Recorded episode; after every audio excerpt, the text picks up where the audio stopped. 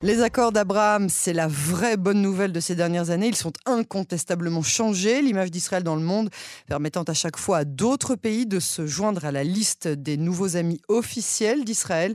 L'un des pays les plus récents à avoir normalisé ses relations avec Israël, eh bien, c'est le Maroc, l'un des pays les plus chers au cœur des Israéliens, puisque beaucoup d'Israéliens sont d'origine marocaine. Et c'est aussi euh, pour ceux euh, qui sont tout simplement amoureux du pays, de sa beauté, de ses gens. Alors, je vous le rappelle, après l'annonce officielle, de la normalisation. Il y a eu des promesses de vol direct qui ont été avortées temporairement à cause des restrictions sanitaires, mais ça y est, on peut enfin voyager entre euh, Tel Aviv et Marrakech, entre Tel Aviv et Casablanca. De nombreuses délégations officielles se sont succédées, mais là, il y a une première délégation justement non gouvernementale qui se trouve en ce moment même en Israël. Et l'un de ses membres est avec nous ce soir. Bonsoir euh, Youssef El Azari. Bonsoir et je vous remercie beaucoup pour l'invitation. Messal Kher, merci d'avoir accepté euh, notre invitation sur Cadre Avec Français. plaisir. Alors vous avez 29 ans, vous êtes à la tête d'une start-up à Marrakech et vous trouvez dans cette euh, délégation qui est organisée par les associations Mimouna, l'association marocaine, et l'association Israélis euh, qui vient d'Israël. Dites-moi d'abord pourquoi est-ce que c'était important pour vous de venir en Israël et surtout via cette délégation? Bon, déjà c'est une première, donc c'est la raison numéro un, parce qu'on que on avait vraiment, on était vraiment très impatients euh, de, de, voir les euh, les frontières qui, qui vont se rouvrir à nouveau, et en même temps on était vraiment très impatients pour parce que on, pour comprendre l'histoire du Maroc, il faut vraiment comprendre l'histoire d'Israël. Ah. Et parce qu'avant qu'il soit des musulmans au Maroc, il y avait, il y avait des, des, des, des, euh, des juifs déjà, et toute la culture marocaine c'est une culture juive à la base. Et du coup, du coup, c'était vraiment une première pour nous. Et la deuxième des choses, c'est parce que nous sommes vraiment très euh, étouffés par les médias du Moyen-Orient.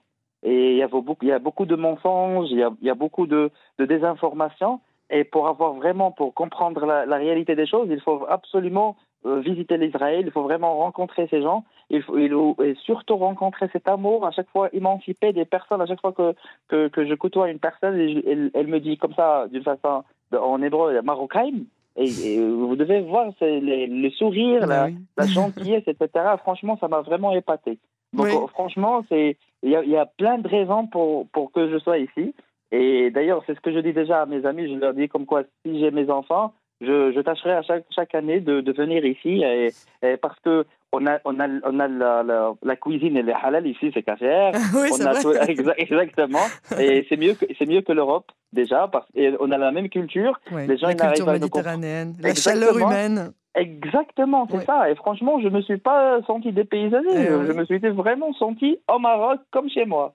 et c'est quelque chose vraiment qui me fait chaud, chaud au cœur. Alors, dans, dans, dans, quel domaine est-ce que vous pensez que votre délégation, vous-même, euh, pouvait faire progresser les accords d'Abraham entre Jérusalem et Rabat? Bon, déjà, c'est dans, dans la concrétisation de, de toutes les clauses du, de, de cet accord-là. Ça, ça c'est de un. Mais de deux, c'est surtout, on, on, ce qui me concerne le plus, c'est l'éducation. Et, et, sincèrement, il y a beaucoup de choses à apprendre d'Israël en, en, matière d'éducation. D'ailleurs, la dernière fois, on ah était bon à Kinneret. Bien sûr, parce que la dernière fois, on était à Kinneret et, et j'ai vu comme, comment les, les agriculteurs, ils sont tous à, à un bac plus 3. Ils ont tous la licence. Et là, c'est quelque chose de très rare de, trou de trouver ça au Maroc.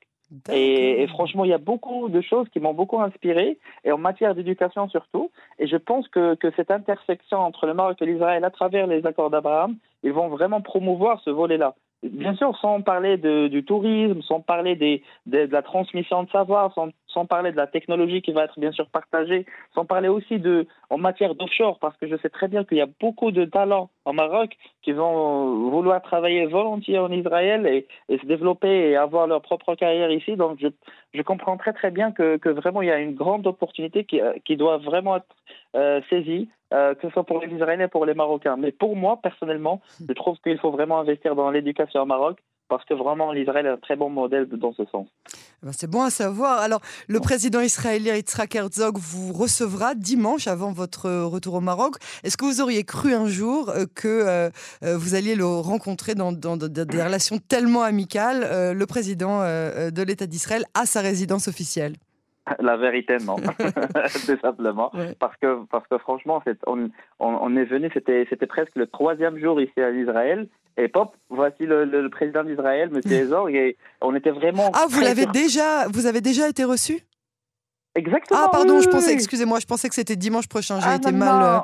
On, on, l'a déjà reçu et, il y avait une, une autre surprise, c'est que son assistant, il est marocain aussi. et, euh, et ils, nous a, ils nous ont accueillis d'une façon hyper chaleureuse et on était très contents. Et le président, il était tellement modeste qu'il a écouté chaque question, question par question, avec aussi sa femme et tout. Franchement, c'est quelque chose que j'ai jamais imaginé. Et franchement, ça me fait mal au cœur que les gens ne savent pas ça ne savent pas vraiment quelle est la culture euh, israélienne, comment ils sont les officiels Vous allez être notre meilleur ambassadeur. Euh, Bien sûr que je le suis déjà. déjà. Donc franchement, c'est quelque chose qui me fait beaucoup chaud au cœur et, franchement, c'est quelque chose que je ne veux jamais oublier. Alors, avec les quelques instants euh, qui nous restent, on ne peut pas ne pas parler évidemment de, ce décès tragique de cette journaliste palestino-américaine, Shirin Abou Akleh. Et je voudrais avoir votre, votre réaction à ce sujet. Qui elle était pour vous? En fait, ce, que, aussi les, Israéliens doivent savoir, c'est c'est une journaliste qui, était présente dans tous les foyers marocains depuis 20 ans. C'est-à-dire les Marocains, ils consomment beaucoup du contenu d'Al Jazeera, etc. Donc pour eux, c'est une figure, etc., etc. Le seul problème maintenant, c'est parce qu'il n'y avait aucun acte de scepticisme de, ces Marocains-là, dans le sens où elle, fait partie d'une grande propagande et, jamais le contenu d'Al Jazeera il a été euh, interrogé ou bien mis en, mis en, mis en question. Et c'est un vrai problème. Donc ça, c'est de un. De deux, le problème, c'est qu'ils ils sont partis directement vers les conclusions en, accusant les Israéliens, en accusant tout le gouvernement, en accusant tous les citoyens. Et franchement, là, on, comprend, il y a beaucoup de haine et, on attendait juste l'occasion pour blâmer l'Israël. Et je pense que toutes ces lumières braquées vers l'Israël comme ça, d'une façon hyper haineuse, ça me fait vraiment mal au cœur parce que on, on, sent comme s'il y a quelque chose qui a été fabriqué euh, derrière ou bien c'est quelque chose qui a été voulu ou vraiment parce que n'oubliez pas, vous êtes vraiment des personnes, il y a beaucoup de jaloux autour de vous. Et parce que vous êtes maintenant sur cette euh, dynamique de, d'ouverture, etc., bien sûr qu'il y aura des, des, événements comme ça juste pour euh, saboter ce que vous êtes en train de faire. Et c'est vraiment, c'est compréhensible, c'est normal. Mais ce qui est très important maintenant, c'est comment on doit réagir à ces événements-là. Comme quoi, nous aussi, nous sommes contre le, le, le, le, le terrorisme, le terrorisme, etc.